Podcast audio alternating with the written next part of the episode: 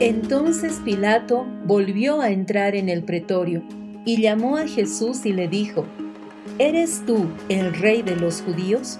Jesús le respondió, ¿dices tú esto por ti mismo o te lo han dicho otros de mí? Pilato le respondió, ¿soy yo acaso judío? Tu nación y los principales sacerdotes te han entregado a mí. ¿Qué has hecho? Respondió Jesús, mi reino no es de este mundo. Si mi reino fuera de este mundo, mis servidores pelearían para que yo no fuera entregado a los judíos, pero mi reino no es de aquí. Le dijo entonces Pilato, Luego, ¿eres tú rey? Respondió Jesús, Tú dices que yo soy rey. Yo para esto he nacido y para esto he venido al mundo, para dar testimonio a la verdad. Todo aquel que es de la verdad, oye mi voz. Le dijo Pilato, ¿qué es la verdad? ¿Qué es la verdad? es la verdad? Con la verdad por delante. Realmente es un placer volver a estar con cada uno de ustedes compartiendo la palabra del Señor, encontrarnos una vez más, Norquita, y saber de que Dios ha guardado un tesoro tremendo para el día de hoy. A todos, bienvenidos. Bienvenidos, amados oyentes. Hola, Lecita. Qué bendición poder compartir este día con todos y saber que el Señor tiene tantas cosas preciosas en este tiempo que queremos recibir de Él. Así que estamos listos para empezar este programa con la verdad por delante. En estos últimos programas hemos estado revisando el Decálogo los diez mandamientos. Y sé que cada uno de nosotros ha sido confrontado con esas situaciones que a veces no pensábamos que estaban en nuestro corazón. La anterior semana hablábamos acerca de no dar un falso testimonio, no hablar de nuestro prójimo de ninguna manera, simplemente el abrir nuestros labios hacia ellos para bendecirlos y realmente el entender de que al ser un cuerpo nosotros estamos listos para siempre hablar lo bueno, lo correcto, lo de buen nombre delante del Señor y delante de los hombres. El día de hoy hablaremos acerca de no codiciar. Verdad, pero qué lindo es cuando el Señor va hilando fino, ¿no es cierto? Va haciendo que su palabra, sus mandamientos eh, vayan sellándose en nuestro corazón y nosotros seamos establecidos en esas verdades. Cada día descubrimos algo nuevo, ciertamente la palabra es viva, es eficaz y es más cortante que espada de dos filos. Entonces, Estamos felices porque sabemos que en cada programa, cada vez que el Señor eh, desata una revelación a través de su palabra, nosotros nos sumergimos en profundidades, en revelaciones, eh, para poder vivir y experimentar esa vida en plenitud que está en Él. Y esa vida en plenitud no solamente es de aquellas cosas que tal vez nosotros ya hemos conocido de antemano, sino esa revelación nueva y fresca que el Señor trae. Yo debo decir, Norca, que al revisar estos, estos 10 puntos que culminan el día de hoy, muchas palabras eh, estaban y las conocía, pero qué tremendo es cuando se hacen vida en nosotros y cuando tú te puedes exponer delante del Señor y decir, alguna de estas todavía está en mí y todavía las estoy eh, expresando o haciendo, aunque lo hagamos sin la intención de pecar, sin la intención de, equivocarnos. Pero muchas veces eh, el Señor nos está confrontando, como tú dices, con ese hilar fin. Y exponernos delante del Señor es tan bueno porque ahí podemos saber que estamos caminando conforme Él quiere que caminemos. Y Él está quitando esa paja pequeña que no estamos viendo, eh, ese momento en el que nosotros Tal vez nos hemos descuidado y hemos soltado una mentira o hemos soltado un pensamiento que lastime a alguien. Y ya vemos en el Nuevo Testamento cómo eso el Señor toma como una acción de, homicidio y aunque suene tan fuerte, eh, nosotros necesitamos estar constantemente siendo vistos, examinados profundamente por el Espíritu del Señor. Hoy día, como te decía, vamos a hablar acerca de no codiciar. Eh, y tal vez te estamos pensando, yo esto ya lo pasé, ya lo superé, pero escuchamos lo que el Padre tiene que decir. El versículo que vamos a, a leer está en Éxodo 20, versículo 17. No codiciarás la casa de tu prójimo, no codiciarás la mujer de tu prójimo, ni su siervo, ni su criada, ni su buey, ni su asno, ni cosa alguna de tu prójimo. Eso estaremos desarrollando a lo largo de este programa. Entonces ahora, ¿qué les parece si escuchamos a Walter con el primer sector es maná para el alma y el espíritu? Maná para el alma y el espíritu. Un tiempo de reflexión con asuntos de la vida diaria cotidiana para vivir la verdad de una manera práctica.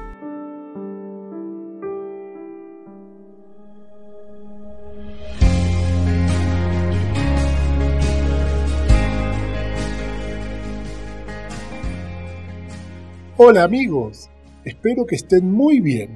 Hoy, en Maná para el alma y el espíritu, vamos a compartir el tema La oración continua. Mi nombre es Walter Greco y juntos disfrutemos de este tiempo. La oración continua. Quiero que leamos Primera de Tesalonicenses 5:17. Y dice así, Orad sin cesar. ¿Qué tema? ¿Se puede estar en oración todo el día? Seguramente que sí, pero a la manera del Padre, no como nosotros pensamos en la oración tradicional, por decirle de alguna manera, estar sentados, arrodillados, parados, etc., elevando nuestro clamor a Dios. Obvio que hay un lugar para ese tipo de oración, pero acá nos está llamando a algo más profundo, la oración continua. Hay muchos libros de oración y muy buenos, pero en este tiempo el Padre quiere revelar una profundidad que Él anhela en nuestra comunión y que se está despertando en muchos hambrientos por su presencia. ¿Estar en comunión 24 por 7 se puede? Yo creo que sí. Hubo un monje de la antigüedad llamado el hermano Lorenzo, que escribió unas cartas a unos amigos que después las recopilaron e hicieron un librito que se llama La práctica de la presencia de Dios. Si alguno lo quiere obtener, está en internet, es gratuito porque tiene más de 300 años. Este hermano encontró un secreto que lo compartió con varios de una manera muy simple. Él logró estar en comunión todo el día con Cristo. Era cocinero y se deleitaba en sus labores diarias porque encontró el camino de la comunión continua. Decía cosas como esta. No me dices nada nuevo. Tú no eres el único que está preocupado con los pensamientos erráticos. Nuestra mente es extremadamente errabunda, pero como la voluntad es ama de todas nuestras facultades, ella debe recapturarlos y llevarlos a Dios, que es la meta final de todo pensamiento. Qué linda reflexión. Para poder aterrizar esta idea, quiero compartir con ustedes un texto más. Romanos 8, 26 y 27. Y dice así.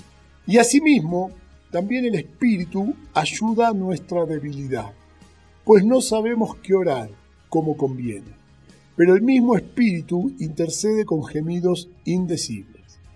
Y el que escudriña los corazones sabe cuál es la intención del Espíritu, porque intercede por los santos conforme a Dios.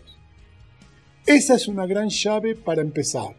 No se olviden que la revelación es progresiva, siempre hay cosas nuevas, más profundas que el Padre suelta. Volviendo a Romanos 8:26. Es un texto muy profundo. Nos enseña que tenemos a un amigo que mora dentro, el Santo Espíritu de Dios, que sabe orar como conviene. El Espíritu Santo quiere orar con vos y a través de vos. Solo hay que darle tiempo. Cuando nos ejercitamos en este tipo de oración, no es de un día a otro, hay que pasar tiempo. En verdad, todas las cosas que son valiosas para nosotros precisan tiempo de calidad nuestra. Nuestra comunión con Dios, nuestra familia, nuestros amigos, todos precisan un tiempo de calidad. Hay que dedicarles tiempo.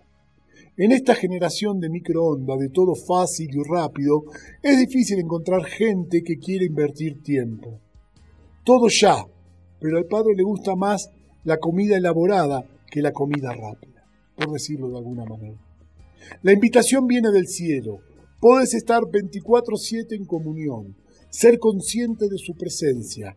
Esto no quiere decir que no va a haber situaciones que resolver de la vida diaria, pero podés resolverlas solo o con tu amigo que mora dentro, el Santo Espíritu de Dios. Es cuestión de empezar a practicar la presencia de Cristo. Es de a poco, un día a la vez, hasta que lleguemos a despertar cada mañana conscientes de que Él mora dentro y es más real que todas nuestras circunstancias. Dios nos ayuda, Cristo mora dentro y quiere hallar salida a través de vos. Bendiciones.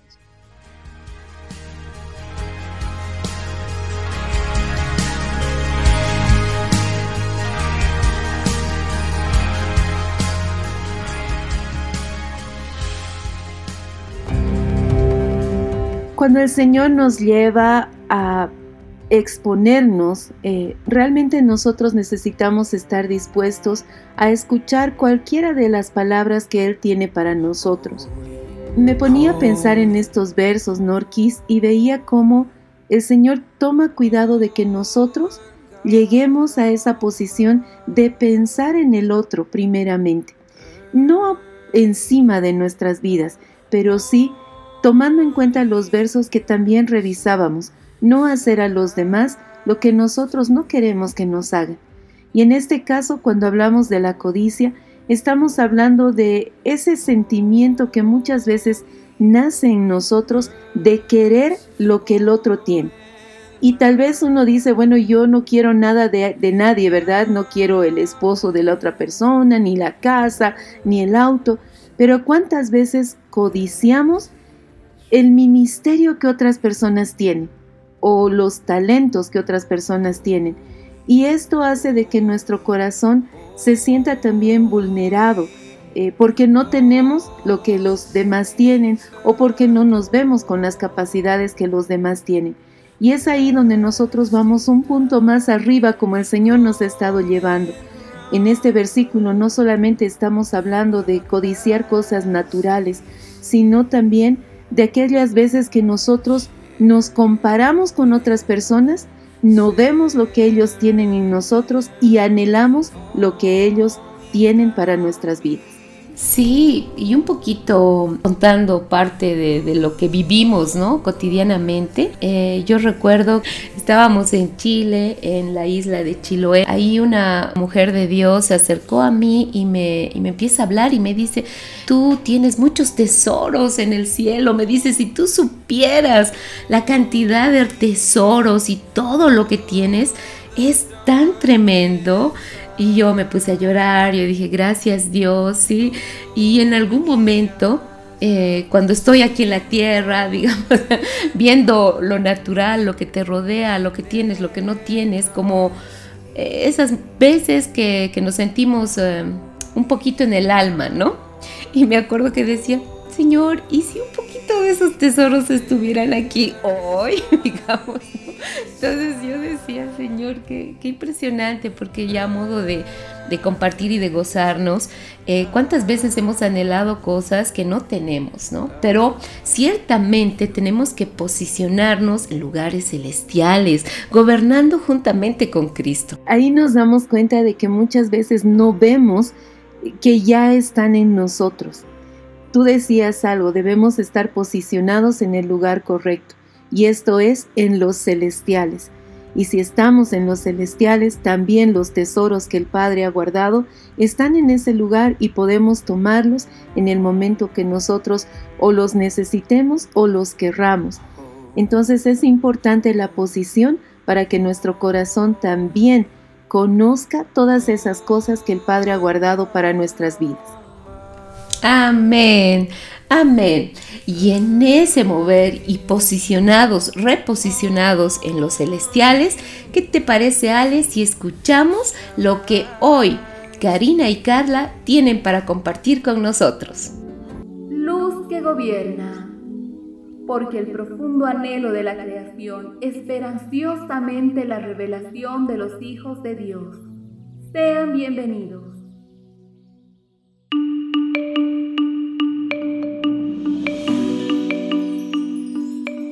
Entonces dijo Elohim, produzca la tierra vegetación, hierba que haga germinar semilla, árbol frutal que dé fruto sobre la tierra según su especie, cuya semilla esté. Y fue así, y la tierra hizo brotar vegetación, hierba que hace germinar semillas según su especie, y árbol que da fruto, cuya semilla esté según su especie. Y vio Elohim que estaba bien, y hubo tarde y hubo mañana, día tercero, Génesis 1 del 11 al 13. Una manifestación de las maravillas de la creación es el reino vegetal, las plantas creadas por la gloriosa voz del Padre de las Luces. Y así como nacieron de la luz, las plantas están diseñadas para vivir de la luz y alimentarse de ella, a través de un proceso denominado fotosíntesis. En general, Sabemos que las plantas se alimentan del agua y de los nutrientes de la tierra. Sin embargo, este proceso no es suficiente y la fotosíntesis es crucial para el desarrollo y vida de la planta. La palabra fotosíntesis está formada por dos términos, foto, que significa luz, y síntesis, que significa fabricar algo. Así sabemos cómo obtienen las plantas su alimento. Lo hacen utilizando la luz. Los ingredientes en este proceso son el agua, el aire y la luz. Las plantas no utilizan todas las partes del aire, solo usan el dióxido de carbono, CO2, para fabricar su alimento. Ellas producen oxígeno durante este proceso. En programas anteriores ya habíamos visto cómo existe una estrecha relación entre la luz y el oxígeno. Una vez más, vemos en este proceso el oxígeno el aliento de vida del Padre. La fotosíntesis se produce en las membranas de las células de las plantas. Este proceso puede separarse en dos partes. La primera parte es la de las reacciones dependientes de la luz. En estas reacciones, las plantas utilizan la energía solar en diferentes formas de energía que son usadas en la segunda parte. En esta segunda parte, el ciclo de Calvin, el dióxido de carbono del aire y la energía procedente de las reacciones dependientes de la luz se utilizan para fabricar un azúcar llamado glucosa, que viene del griego gleukos, que significa vino dulce. Es decir, que las plantas utilizan la fotosíntesis para fabricar azúcar, que les brinda la energía que les permite crecer y hacer otros trabajos importantes. Algunas personas cuestionan este proceso en relación a la sucesión de los días de la creación. Sostienen, erróneamente, que las plantas no pudieron haber sido creadas el tercer día, antes de haber sido creado el sol en el día cuarto, y que por tanto no pudieron desarrollarse a través de la fotosíntesis. Sin embargo, debemos recordar que, en el relato del Génesis, la luz fue establecida en el primer día de la creación. Entonces dijo Elohim, haya luz, y hubo luz y vio Elohim que la luz era buena, y Elohim hizo separar la luz de la tiniebla, y llamó Elohim a la luz día, y a la tiniebla llamó noche. Y hubo tarde y mañana, día 1, Génesis 1 del 3 al 5. Es la luz de vida que mantiene vivo y en orden el cosmos y todos sus elementos. Asimismo, el oxígeno, el gas que respiramos, es un producto de las reacciones dependientes de la luz de la fotosíntesis. Nosotros expulsamos dióxido de carbono que utilizan las plantas para la fotosíntesis. Las plantas tienen minúsculos agujeros en sus hojas, llamados estomas. Estos se abren para permitir que el aire pase a la hoja y la planta pueda obtener el dióxido de carbono para su fotosíntesis. Nuevamente podemos ver el diseño perfecto de nuestro creador cuando Dios creó el mundo y todo lo que en él hay, Él lo hizo con un propósito bueno. Cuando Dios creó la tierra y las plantas, nos estaba dando la posibilidad de disfrutar de su creación maravillosa. Y dijo Elohim, He aquí os he dado toda hierba que produce semilla que está sobre la faz de toda la tierra, y todo árbol en el que hay fruto y que produce semilla. os será de alimento. Génesis 1, 29. De esta manera, Dios estableció que las plantas otorgaran oxígeno y alimento al ser humano. Pero así como ocurre con las plantas, este proceso de nutrición no estaría completo sin la presencia de la luz. En el diseño de nuestro organismo humano es fundamental la presencia de la luz, conforme la palabra menciona en Juan 1.4. En él había vida, y la vida era la luz de los hombres. La vitamina D es un nutriente necesario para la salud. Ayuda al cuerpo a absorber el calcio, una de las principales sustancias necesarias para tener huesos fuertes. Junto con el calcio, la vitamina D contribuye a prevenir la osteoporosis, una enfermedad que hace que los huesos se vuelvan más delgados y débiles y sean más propensos a fracturas. Además, al cuerpo le hace falta la vitamina D para otras funciones, los músculos la necesitan para el movimiento y los nervios para transmitir mensajes entre el cerebro y otras partes del cuerpo. La vitamina D es indispensable para que el sistema inmunitario pueda combatir las bacterias y los virus que lo atacan. El cuerpo produce la vitamina D cuando la piel se expone directamente a la luz del sol. Por eso, con frecuencia se la denomina la vitamina de la luz solar las personas satisfacen al menos alguna de sus necesidades de vitamina D de esta manera, pues muy pocos alimentos contienen vitamina D de manera natural. Somos seres de luz, somos hijos de luz, diseñados para alimentarnos de ella. Y así como la luz es la palabra, nuestro espíritu también se nutre con la voz del Espíritu Santo. Porque el Dios que dijo, resplandezca luz de las tinieblas, es el que resplandeció en nuestros corazones para iluminación del conocimiento de la gloria de Dios en la faz de Cristo. Segunda de Corintios 4:6. Y así como nuestro cuerpo requiere ser nutrido, nuestro espíritu y alma anhelan el alimento espiritual de su palabra, viva y fresca, de su luz. De nuevo pues les habló Jesús diciendo, Yo soy la luz del mundo, el que me sigue no andará en tinieblas sino que tendrá la luz de la vida. Juan 8:12. Una de las cosas que me impresiona de parte del Señor es de que Él hace procesos dentro de nosotros que si bien no los vemos, sabemos que están ahí. Contando algunos de, los testimonios que tenemos, Norca, creo que a mí me pasó lo mismo, pero no en Chiloé, en otro país, eh, donde el Señor nos hacía recuerdo lo que Él había puesto en nuestras vidas. Entonces yo recuerdo que veía una persona y decía, ¡ay, qué lindo que ora! Yo quisiera orar así. O veía otra persona y decía, ¡wow, qué tremenda voz! Yo quiero cantar así. Y, de pronto era estar viendo lo que el otro tenía eh, manifestándolo, ¿verdad? Manifestando la voz para la adoración, eh, la capacidad de hablar en una intercesión, de pedir, o que podía ver el cielo y se abría ante sus ojos y yo decía, wow, el día en que yo veo un ángel, el día en que yo perciba, pero eh, confesando delante de ustedes en esa época pues no veía nada, no percibía nada, era terrible, ¿no? Era sensación de, ah, yo quiero esto y no lo tengo, entonces... Ah, en el proceso lo que el Señor hace es preparar nuestro corazón para que podamos ser hábiles con aquellas cosas que Él ha puesto, esos talentos que Él ha puesto en nosotros. Tal vez alguno esté diciendo, pero ¿cómo? ¿Tengo que esperar para que, no sé, tenga la habilidad de orar o, la capacidad de interceder por las naciones? ¿Qué debo esperar para hacerlo como las otras personas? Y aquí viene a mi mente realmente palabras que el Señor ha puesto en nosotros. Por ejemplo, eh, cuando nuestras hermanas hablaban de la fotosíntesis, es un proceso que nosotros no, logramos ver, no sabemos qué está pasando. Eh, si usted llega a entender todo este proceso complicado, lo va a entender en su mente, pero no va a llegar a vivirlo, porque usted no es una planta, usted no fotosintetiza. Pero sabe, el Señor ha puesto en nosotros la capacidad de tomar de lo que hay en el reino para su propio beneficio. Sí, exacto, para el beneficio del reino. Entonces, ese momento de esperar, solo imagínense una plantita esperando el primer rayo de sol para empezar todo el proceso de fotosíntesis.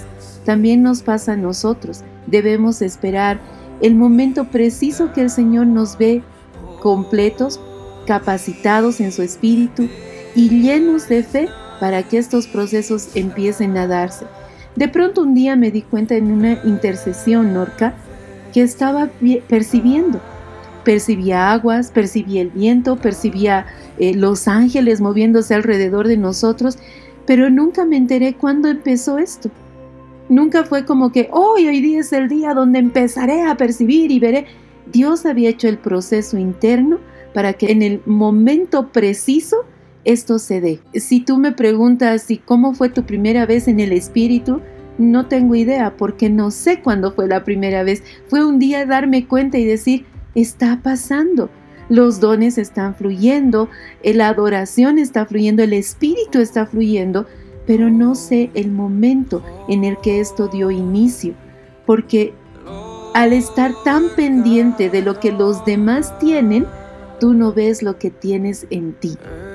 Y al darte cuenta de que ya estás funcionando, ya estás fluyendo en algo que anhelabas, es donde tú dices, ¿cuándo pasó? ¿Cuándo el Señor hizo esto? Entonces yo quiero animarlos porque muchas veces vemos al otro y queremos lo que el otro tiene sin vernos a nosotros viendo lo que el Señor ha puesto en nuestras vidas. Y necesitamos ver no solamente lo que yo tengo, sino también lo que yo quisiera. Porque con el tiempo también el Señor nos ha respondido y nos ha dado ese, ese anhelo en el corazón de lo bueno, de, de wow, qué bueno es esto, qué lindo es aquello, que sería, sería tan bonito tener tal cosa cual cosa, póngale usted el nombre. Pero de pronto darnos cuenta de que el Señor aún nos está dando em, de eso que anhela nuestro corazón. Pero el secreto está en ver lo que Él ha hecho en nosotros no en lo que ha hecho en los demás. Verdad. Amén. Amén. Y es cierto, es cierto. Debemos seguir buscando porque el Señor dice la palabra y creo que todos tenemos testimonios miles de poder decir cuántas cosas bellas, hermosas y mejores de las que siquiera hemos pensado, el Señor nos lo dio. Y si no nos dio en el momento quizás que estábamos pensando, después de mucho tiempo eh, comprendimos por qué no.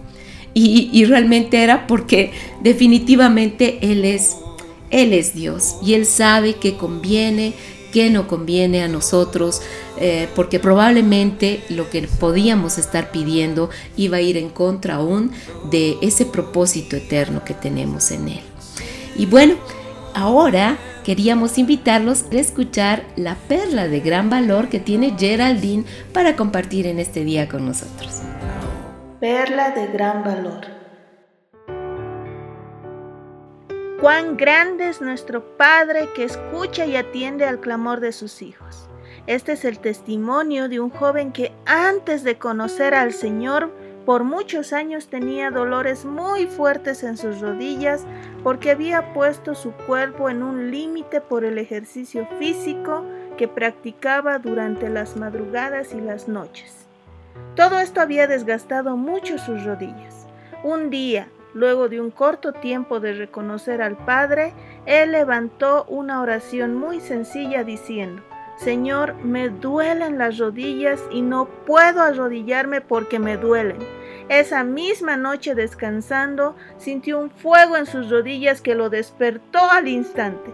No estaba asustado ni preocupado, sino que permitió que así fuera. Cuando se despertó en la mañana, no sintió ningún dolor y hoy da gloria al Padre porque se encuentra con toda la capacidad en sus rodillas restauradas. Qué maravilloso es el Señor. Salmo 32.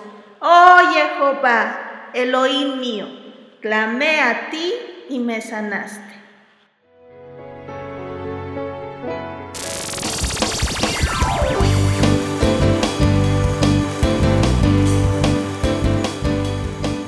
Estás en sintonía de Querigma Radio. Querigma Radio extendiendo el mensaje del reino de Dios a todas las naciones de la tierra. A todas las naciones de la tierra.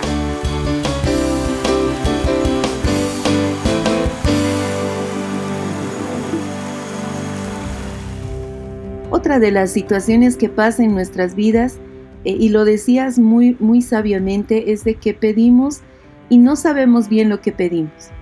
Hace algunos años atrás una eh, hermana nos contaba la biografía de una mujer que en medio de una familia muy americana, es decir, cabello rubio, ojos azules, ella nació con el cabello negro, castaño y los ojos marrones, oscuros. Entonces ella lloraba y durante toda su niñez pasaba el tiempo pidiéndole al Señor que le cambiara el color de los ojos. Ella había eh, heredado los rasgos de la abuela materna. Eh, y cuando fue grande, uno de los días que ella estaba en un tiempo de oración, el Señor la mandó a la India. Cuando ella llegó, ella no era muy diferente a las mujeres de la India. Tenía la tez un poco eh, oscura, una piel canela, el cabello marrón, castaño, los ojos oscuros. Entonces ella empezó a compartir el Evangelio y el Señor le dijo en ese momento, ahora entiendes por qué tú no eras como tus hermanos, es decir, cabello dorado y ojos verdes. Y fue ahí donde ella entendió por qué nació de esta manera. Pero durante su niñez y su adolescencia, si existiera tal cosa, ella sufría porque no era como sus hermanos, ella se veía no tan bonita como sus hermanas, pero entendió el propósito y entendió que en los planes de Dios aún nuestra forma física de ser tiene un lugar.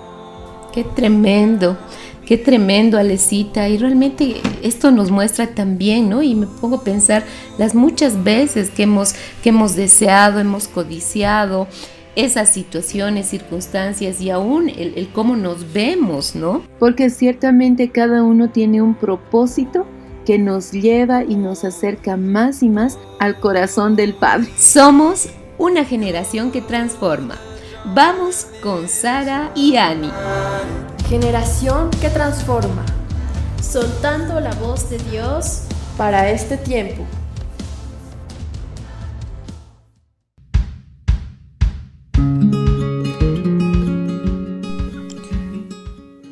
a todos, bienvenidos al sector Generación que Transforma. Hoy estamos muy felices de poder compartir lo que el Padre hizo y está haciendo en nuestra ciudad. Así es amigos, en este tiempo el Padre nos mandó a hacer un acto de misericordia, el cual queremos compartirlo con ustedes. Sí, el Padre especialmente se enfocó en las personas encargadas de la limpieza, de la paz y, y bueno, también de sus familias Fuimos en sus horarios de trabajo un lunes en la noche y Cristo se reveló a estas personas. Sí, fue muy lindo porque pudimos vivir lo que es mostrar a Cristo a las demás personas.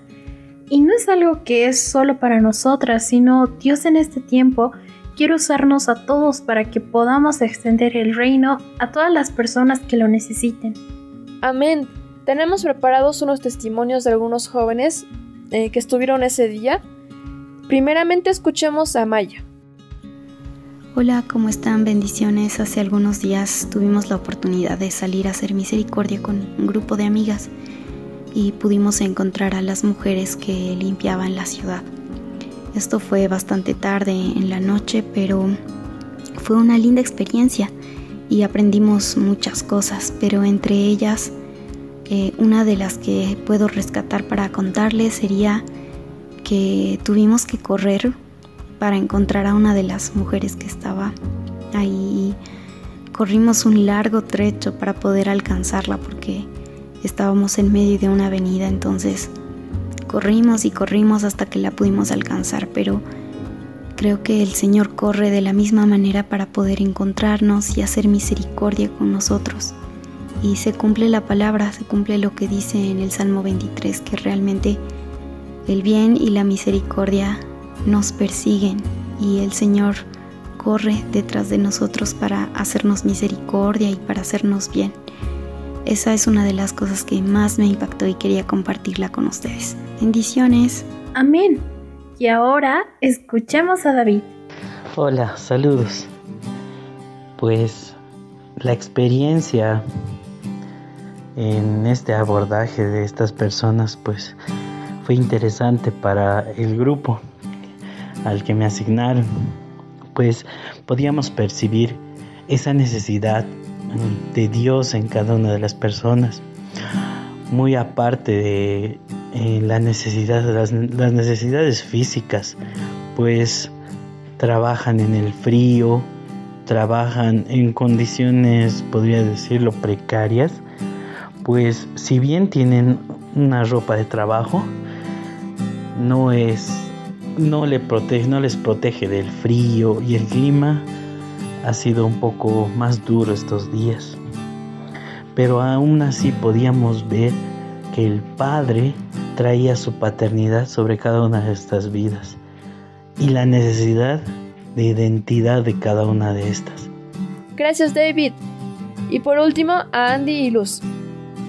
Bueno, eh, la verdad que esa noche ha sido un tiempo muy hermoso, donde sé que muchos sellos de rechazo han sido sacados de su vida y, y vino sellos de identidad, porque eso es lo que Dios nos hablaba y me hablaba a, a mi vida, que muchas de esas mujeres tenían ese sello de rechazo, ya sea por parte de su misma familia o de otras personas. Pero en ese momento que el Señor nos mostraba que, que oremos eh, por esas mujeres, por identidad. Veía cómo esos sellos eran sacados y esas mujeres en esos, en esos pocos minutos que podíamos acercarnos a ellos. Y la verdad que realmente eh, como es Cristo nos hacía verlas como Él las veía y, nos hacía escucharlas, darles ese, ese vasito de café, ese sándwich, poder incluso abrazarlas y poder escucharlas y realmente sentías como Cristo actuaba por medio de ti. Toda la gloria es para Él porque solamente Él actuó en ese momento, en esos pocos minutos selló una identidad en el corazón de esas mujeres y realmente que se sentía la presencia, incluso desde el hecho que íbamos por las calles, había mujeres que realmente aparecían ese rato y sabíamos y bajábamos, íbamos y solamente Cristo actuó.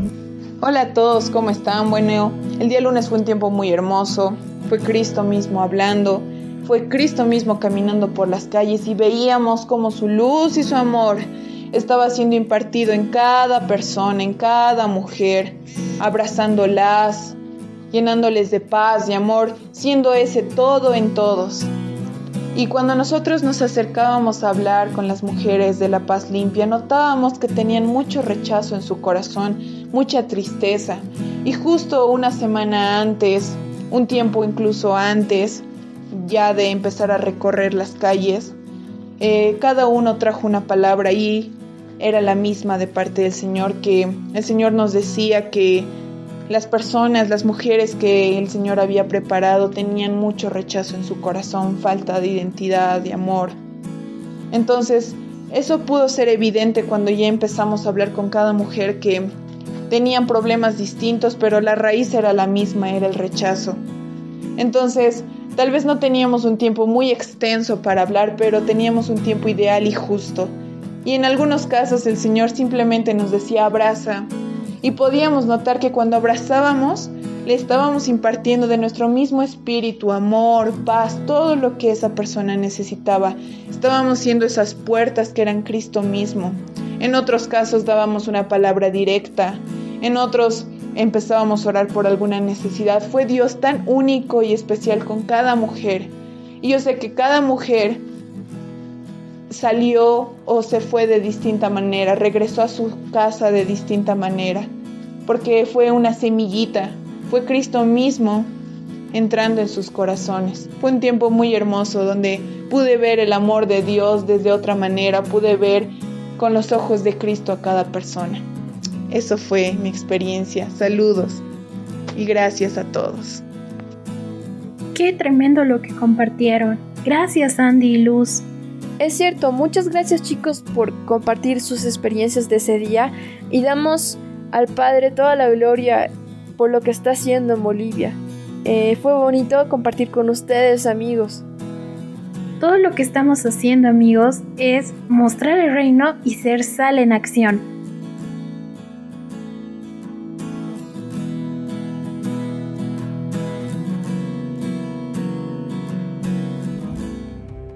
Este proceso que acabamos de, escuchar, la misericordia, también tiene que ver con la manera en la que nosotros vemos a los demás. El primero que tuvo misericordia de nosotros fue el Padre, al vernos, al elegirnos, al llamarnos hijos. Y sabe, tal vez lo más tremendo y hermoso que tenemos, y voy a quitar el tal vez, lo más tremendo y hermoso que tenemos es a Cristo habitando en nosotros. Y cuando tú ves a Cristo en nosotros, ves su amor, su misericordia manifestándose, tú sabes que has encontrado el más grande tesoro en tu vida y que también tienes junto con este tesoro todas las habilidades, todos los dones, todos los ministerios necesarios para manifestar a Cristo y extender el reino. Amén. Y, y, recibiendo ese amor del Padre, también nosotros estamos dispuestos a dar todo por amor al Señor. Y esto también eh, lo revela en una de nuestras cápsulas, eh, Paulita Salas con Llena de Gracia. Escuchemos. Llena de Gracia, un espacio dedicado a mujeres de reino. Bendecidas amadas, bienvenidas a un programa más del sector Llena de Gracia. Nuestro tema de hoy, dispuesta a todo por amor al Señor. Soy Paula y es un gusto estar nuevamente con ustedes. Elohim de los cielos y Elohim de la tierra, que me tomó de la casa de mi padre y de la tierra de mi parentela, y me habló y me juró diciendo, a tu descendencia daré esta tierra. Él mismo enviará a su ángel delante de ti y de allá tomarás mujer para mi hijo Isaac. Génesis 24, 24. De acuerdo a esta porción de la Biblia podemos ver que Abraham estaba en busca de esposa para su único hijo, Isaac. De acuerdo a la promesa de Dios, sus generaciones iban a formar una gran nación. Por lo tanto, debía ser muy cuidadoso a quien escogía para esposa de su hijo. Abraham llamó a su criado que más años llevaba con él, el fiel Eliezer, quien tenía 85 años de edad. Luego de recibir un solemne juramento de parte de Eliezer, Abraham lo envió en una travesía de más de 800 kilómetros para encontrar una esposa para Isaac. Esta mujer tenía que estar dispuesta a casarse con alguien a quien no conocía Veamos cuáles eran los requisitos que Dios y Abraham tenían para la futura esposa de Isaac. No podía ser cananea. Una esposa de un pueblo impío podía apartar a Isaac de su propósito como semilla para la descendencia de Abraham. Por lo tanto, debería ser una mujer consagrada y apartada.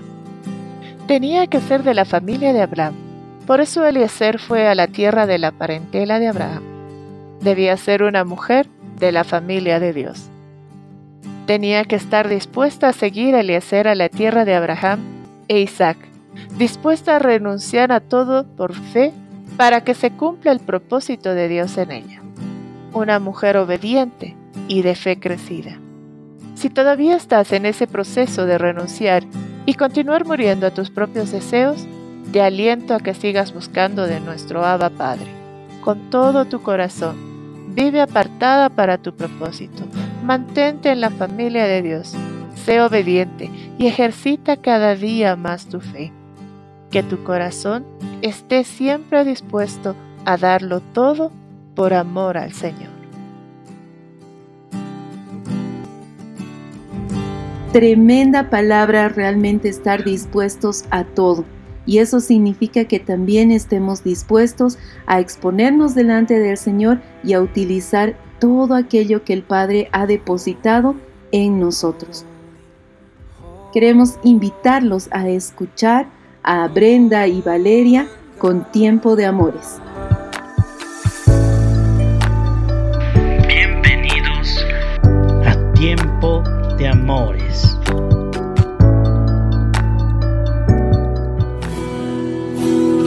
Bendiciones y bienvenidos a su sector Tiempo de Amores.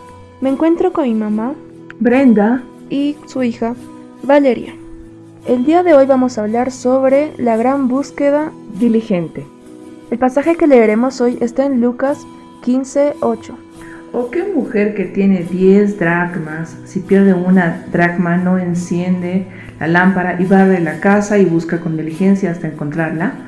Y cuando lo encuentra, reúne a sus amigas y vecinas diciendo, gozaos conmigo, porque he encontrado la dracma que había perdido. Así os digo que hay gozo delante de los ángeles de Dios por un pecador que se arrepiente. Hoy vamos a compartir una historia sobre la búsqueda de algo importante, algo que perdimos por descuido o por no valorarlo. Esta es la historia de Rebeca, que puede ser parecida a la tuya o a la mía. Al despertar a la mañana, Rebeca alista todo para el desayuno y para empezar con las tareas del hogar.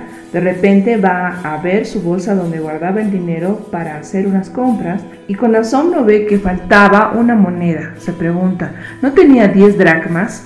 ¿Por qué ahora solo hay 9? Si no realicé ninguna compra, tendré que buscarla. Rebeca enciende entonces una lámpara para ver mejor y empieza a buscar.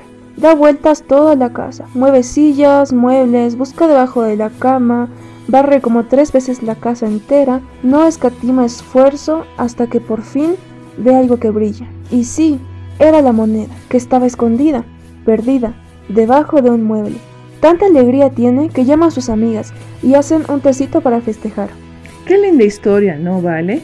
Pero Jesús al encontrarla nos quería enseñar algo profundo del reino de Dios y de su amor por nosotros y cómo buscó al hombre hasta encontrarlo y llamarlo a casa de vuelta. Jesús es como la mujer que busca la moneda, nos busca a nosotros cada día. Aunque en este caso Jesús no la perdió, nosotros nos alejamos, nos escondimos de él. Por desobediencia, obstinación, Jesús no escatimó esfuerzo para volver a encontrarse con el hombre. Es verdad. Esta parábola se parece bastante a la de la ovejita, ¿verdad? Cuando se va, el pastor va a buscar a la ovejita. Así es Cristo con nosotros. Y esto me hacía recuerdo una palabra que me decía un amigo. Eh, nosotros somos los que soltamos la mano de Dios. Él nunca nos suelta la mano. Nosotros somos los que tenemos ese descuido. En Hebreos 12.2 podemos leer el siguiente pasaje. Puestos los ojos en Jesús, el autor y consumador de la fe, quien por el gozo puesto delante de nosotros, soportó la cruz, menospreciando la vergüenza, y se ha sentado a la diestra del trono de Dios. ¿Cuál era el gozo delante de él? Pensemos un poquito, amado, amado oyente. El gozo puesto delante de él, nosotros, somos nosotros. Por ese llamado del corazón del Padre, por una humanidad perdida y desamparada. Como dice en Isaías 53:11, verá el fruto de la aflicción de su alma y, y quedará satisfecho, por sus conocimientos justificará mi, mi siervo justo a muchos y llevará las iniquidades de ellos. Hubo fiesta el día que nos arrepentimos y volvimos a casa. Hay alegría en el corazón del Padre. Amén. Cuando obedecemos y queremos hacer su voluntad, hay alegría en el corazón del Padre. Qué tremendo amor el de Jesús, porque dejó su trono. No estimó el ser igual a Dios como cosa a que aferrarse, y nos vino a buscar. Y Él pagó el precio más caro por recuperarnos. ¿Te das cuenta, Ma, cuánto vales para Dios? Realmente es, es indescriptible, ya que Él eh, no, no amó más eh, ser el Hijo de Dios, el tremendo Hijo de Dios, su naturaleza, su gloria. A Él le plació buscarnos, le, le, plació dejar todo por nosotros. ¿Cómo no estar agradecidos? ¿Cómo no ir a buscar a los otros hijos, miembros de su familia? ¿Cómo no adorarlo? Al que lo dio todo por mí y por vos, estimado oyente. ¿Por qué te sientes como que no vales nada? ¿Por qué sientes que no vales nada cuando el único que da valor verdadero a todo es Padre y dijo que vales tanto como la sangre de mi Hijo? Es tremendo. No tenemos el derecho de decir que no valemos nada cuando Él dio literalmente su vida por nosotros. ¿Cómo no amarlo si Él nos amó primero? Si nos amó cuando éramos sus enemigos, ¿cuánto más ahora que somos hijos? Déjate amar por Dios, déjate encontrar por su amor. Él te busca. ¿Por qué te sientes que no vales nada cuando el único que da el valor verdadero a todo es el Padre y dijo, vales tanto como la sangre de mi hijo? Tremendo. O sea, Él dio a su hijo y derramó toda su sangre, ¿no es cierto?, por nosotros. Eh, realmente es un precio indescriptible, casi incomprensible, pero ¿te imaginas tú derramar la sangre de tu hijo por otra persona? Por amar a otra persona y es más, esa persona a veces no te quiere tanto, Realmente es incomprensible su amor. Es verdad. ¿Cómo no amarlo si Él nos amó primero? Este es un tiempo de amores, donde debemos aceptar que valemos y dejar atrás el rechazo, vencerlo de una vez, vencer todo rechazo que quiera venir día a día entregar nuestra vida a Dios y dejarnos llevar por su amor, porque si Él dice que vales, no hay nada ni nadie que puede contradecir a Dios. Su palabra vale más que nuestros pensamientos o la voz del enemigo. Algo importante que recalcar, Vale, es que Él nos amó primero cuando éramos sus enemigos, porque nosotros no podíamos verlo, no lo hemos elegido. Él nos eligió a nosotros primero, entonces nos eligió en enemistad, ¿no? ¿Cuánto más ahora lo, lo vamos a amar, ahora que somos sus hijos? ¿Cuánto más nos ama? Por eso, amado, que nos escuchas, amada, déjate amar por Dios. Déjate encontrar, Él te busca. ¿Verdad? Déjate encontrar por el amado. Bendiciones, te Bendiciones, paz.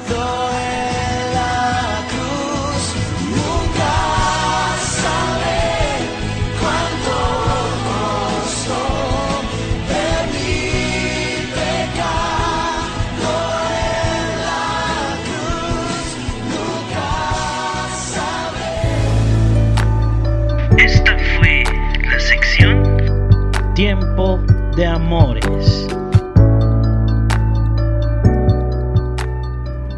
Cuando hemos hallado lo realmente importante, es que vamos a hacer todo por no perder aquello que es para nosotros un tesoro. Y eso definitivamente es cada palabra que el Señor nos ha dado, cada promesa, es caminar en pos de ese, de ese llamamiento, el saber que nuestra esperanza, nuestro consuelo, nuestra vida, nuestra plenitud, nuestro gozo, todo es nuestro amado. ¿Y cuánto no daríamos por cumplir y por hacer sonreír al Señor? Porque lo amamos, Él es nuestro tesoro, Él es todo para nosotros. Y en ese hacer todo por el Señor está el reconocer todo lo bueno que Él ha puesto en nuestras vidas. Cuando hablamos de no codiciar, estamos hablando de que realmente conocemos lo que Él ha hecho en nosotros. Sabemos que hay una parte que todavía estamos descubriendo de todas esas magníficas cosas, dones y ministerios que ha puesto, pero en tanto yo no conozca en su totalidad lo que tengo, necesariamente debemos utilizarlo para que el reino se extienda, para que nuestro amor crezca y para que podamos dar de las buenas nuevas a los demás. ¿Cuántos dones escondidos hay en medio de nosotros porque estamos buscando lo que otra persona tiene? Y aunque nosotros decimos, no, yo no codicio, como decíamos al principio, los bienes, los autos, en nuestro corazón hay cierta codicia por lo que el otro tiene, porque tal vez el Señor trata a las personas de una manera distinta que te tratara a ti. Solo para, para dar un testimonio chiquito, cuando mi abuelita partió, yo esperaba que la gente viniera y me abrace y me consuele. Pero saben, cada persona que se acercaba terminaba siendo consolada por mí. Incluso los pastores más cercanos eh, terminábamos viéndonos y diciendo, ¿qué onda? La idea es de que la gente nos consuele. Pero ahí entendimos de que teníamos un ministerio de consolación. Y el poder abrazar a los demás a pesar del dolor y consolarlos, me, me hacía entender de que Dios había puesto eso en nosotros y que deberíamos usarlo.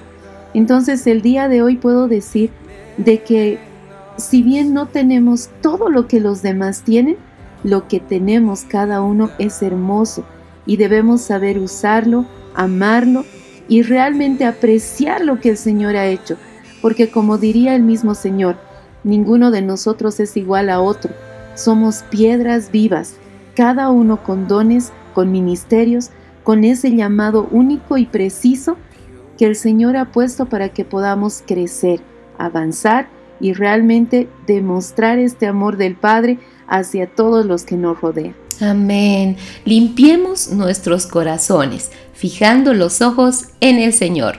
Adelante Álvaro. Fijo mis ojos en ti.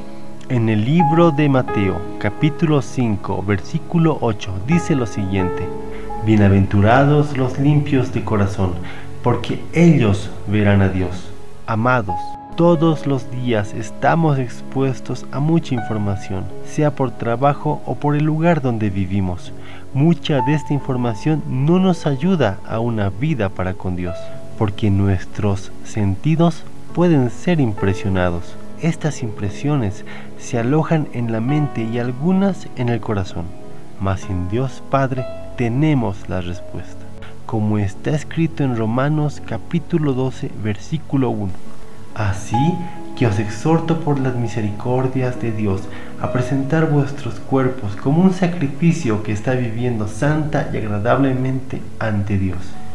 Cuando nos presentamos delante del Señor de forma continua y somos expuestos a su luz, sobre nosotros se manifiestan tiempos de ser corregidos, limpiados, alineados, nuestros pensamientos son establecidos y somos instruidos para que lo precioso pueda brillar, para que la gloria del Señor sea manifiesta, como está escrito en el Salmo 34 versos del 4 al 5.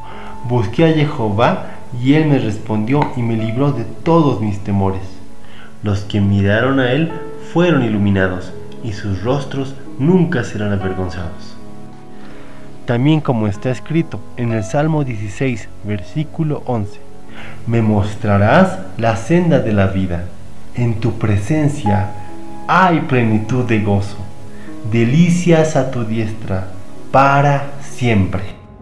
Para poder ver lo que el Señor tiene en nuestras vidas y todos esos maravillosos dones que ha puesto, realmente necesitamos fijar nuestros ojos en Cristo y tener nuestro corazón limpio, porque no se olviden lo que el verso decía, los de limpio corazón verán a Dios pero también queremos extender más las palabras de verdad junto a Oscar y Dante. Desde Casa de José a las Naciones, este es el sector Palabras de Verdad. Mi nombre es Oscar y junto a Dante estaremos compartiendo este espacio para conocer algunas palabras que son muy importantes.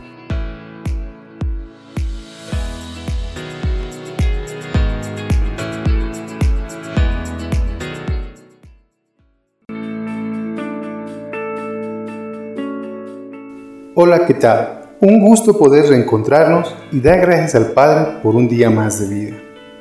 Hoy estaremos revisando tres palabras que describen la llenura de Dios en nuestras vidas. Estas palabras son aceite, unción y llenos. La palabra aceite en griego es elaya, que quiere decir monte de los olivos o el olivar. La producción de aceite es parte esencial en nuestras vidas, así como en el uso de las lámparas. Sin aceite no hay luz, considerando que cada hijo de Dios es una lámpara. Por eso la importancia de que seamos ungidos y debemos estar llenos de la unción del Espíritu Santo. Otra palabra es unción, del griego crisma, es decir, ungüento o untado con el Espíritu Santo. La palabra lleno, del griego pleres, es decir, lleno, completo. Estas tres palabras hacen que cada uno de nosotros, al estar llenos, completos, ungidos por el Señor, nos da la capacidad de poder hacer la obra que Cristo hizo aquí en la tierra. El estar completos, ungidos por el aceite del Espíritu Santo, nos consagra al servicio del reino de Dios. Como hijos filiados, estar llenos de la presencia de Dios nos capacita para enseñar, para impartir claridad de fe y juicio. Nos da poder e instrucción.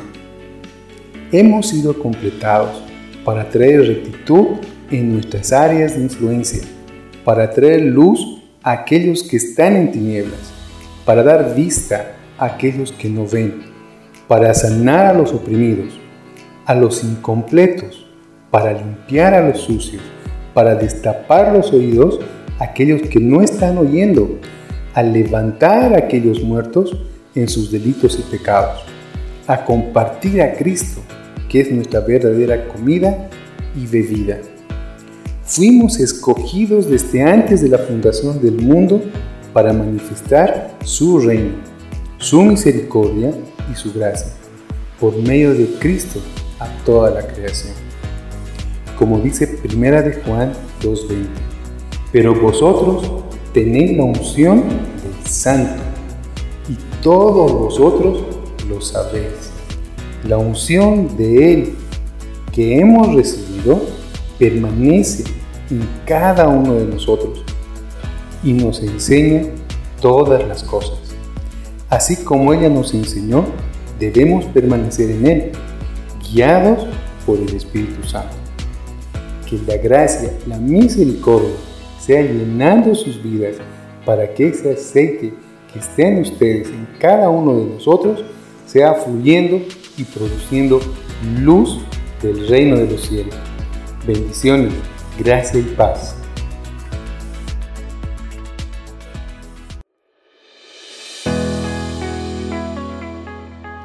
Daddy, Daddy, I want more juice, please. Okay, Matt. Can you bring your glass? Here is it. This glass is too small, Matt. Why you don't bring a big one?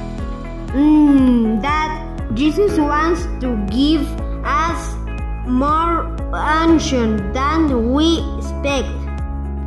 We just need to be obedient.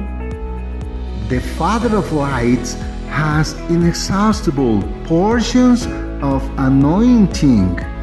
He just waits for us to approach with our lamps as big as our obedience. Imagine, with so much oil, how much more our light will shine. Papá, papá, quiero más jugo, por favor. Ok, Mateo, ¿puedes traer tu vaso? Aquí está. Este vaso es demasiado pequeño, Mateo. ¿Por qué no traes uno más grande? Mmm, papá, Jesús quiere darnos más unción de lo que esperamos. Solo necesitamos ser obedientes. El Padre de las Luces tiene porciones inagotables de unción. Solo espera que nos acerquemos con nuestras lámparas tan grandes como nuestra obediencia. Imagina con tanto aceite cuánto más brillará nuestra luz. Soy Dante. Que el Señor te bendiga. Qué importante es obedecer. Lo hemos visto una y otra y otra y otra vez en muchas circunstancias. La obediencia es algo que alegra el corazón del Señor porque nosotros obedecemos quien amamos, ¿no es cierto? Y, qué importante es eso. Y en este día queremos animar a todos a que podamos exponer nuestro corazón, ser limpiados de todos esos recuerdos, de todo aquello que hemos acumulado aún, porque hace poquito yo estaba eh, trasladándome, arreglando las cosas, guardando. Y me daba cuenta, Ale, amigos, les comparto esto, que había tenido un montón de cosas que guardaba por años, ¿no? Guardaba por años y, y muchas de esas ni las usaba eh, muchas de ellas ni siquiera ya me servían porque ya habían pasado muchos años, entonces son cajas de cajas de acumular, de acumular cosas del pasado y así en tono de broma le te comentaba, ¿no? Yo iba diciendo, suéltame pasado, ¿no? Y quería soltarme, y dije, tenemos que hacerlo. Y agarré y empecé a, a, sacar y empecé a ofrendar, empecé a dar a otros lo que quizás yo ya fue, para mí ya fue, ¿no? Entonces, qué lindo es podernos deshacer de esas cosas y obrar también en justicia. ¿No? Porque el Señor dice, por un lado, hemos visto como la misericordia, el no atesorar nada de lo que está aquí en esta tierra. Estamos hablando de ropa, de bienes, de aún amistades. Realmente lo único que necesitamos es a Jesús, a nuestro amado, ¿no? Y, y, qué bueno es poder soltar, es comprender que solamente en Él hay plenitud y gozo. Y esa plenitud se completa cuando nosotros terminamos siendo esos instrumentos útiles en sus manos. Y como en toda familia, cada hijo es distinto, cada, cada uno tiene algo diferente. Eh, nosotros como hijos de Dios también somos distintos también tenemos tantas cosas diferentes entre nosotros, porque al ser un cuerpo, al ser una familia, nos complementamos unos a otros. Y queremos animarlos en este tiempo a que soltemos toda codicia de nuestro corazón. Si hay algo que anhelamos y deseamos, debe ser más de Cristo en nuestras vidas. debe ser soltar ese pasado para caminar hacia este presente que el Señor nos ha dado. Ya basta de si yo hubiera tenido, o si yo hubiera nacido aquí, o si hubiera sido asá. Basta de eso. Hoy día podemos reconocer que somos perfectos, completos en el Señor, porque quien nos llena, lo llena todo en todos. Y ese Cristo resucitado ha hecho que su imagen y su semejanza se manifieste en nosotros.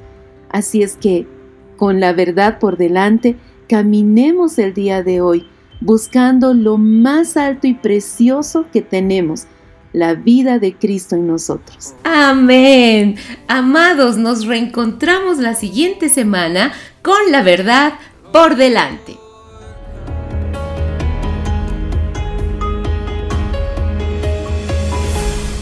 Con la verdad por delante.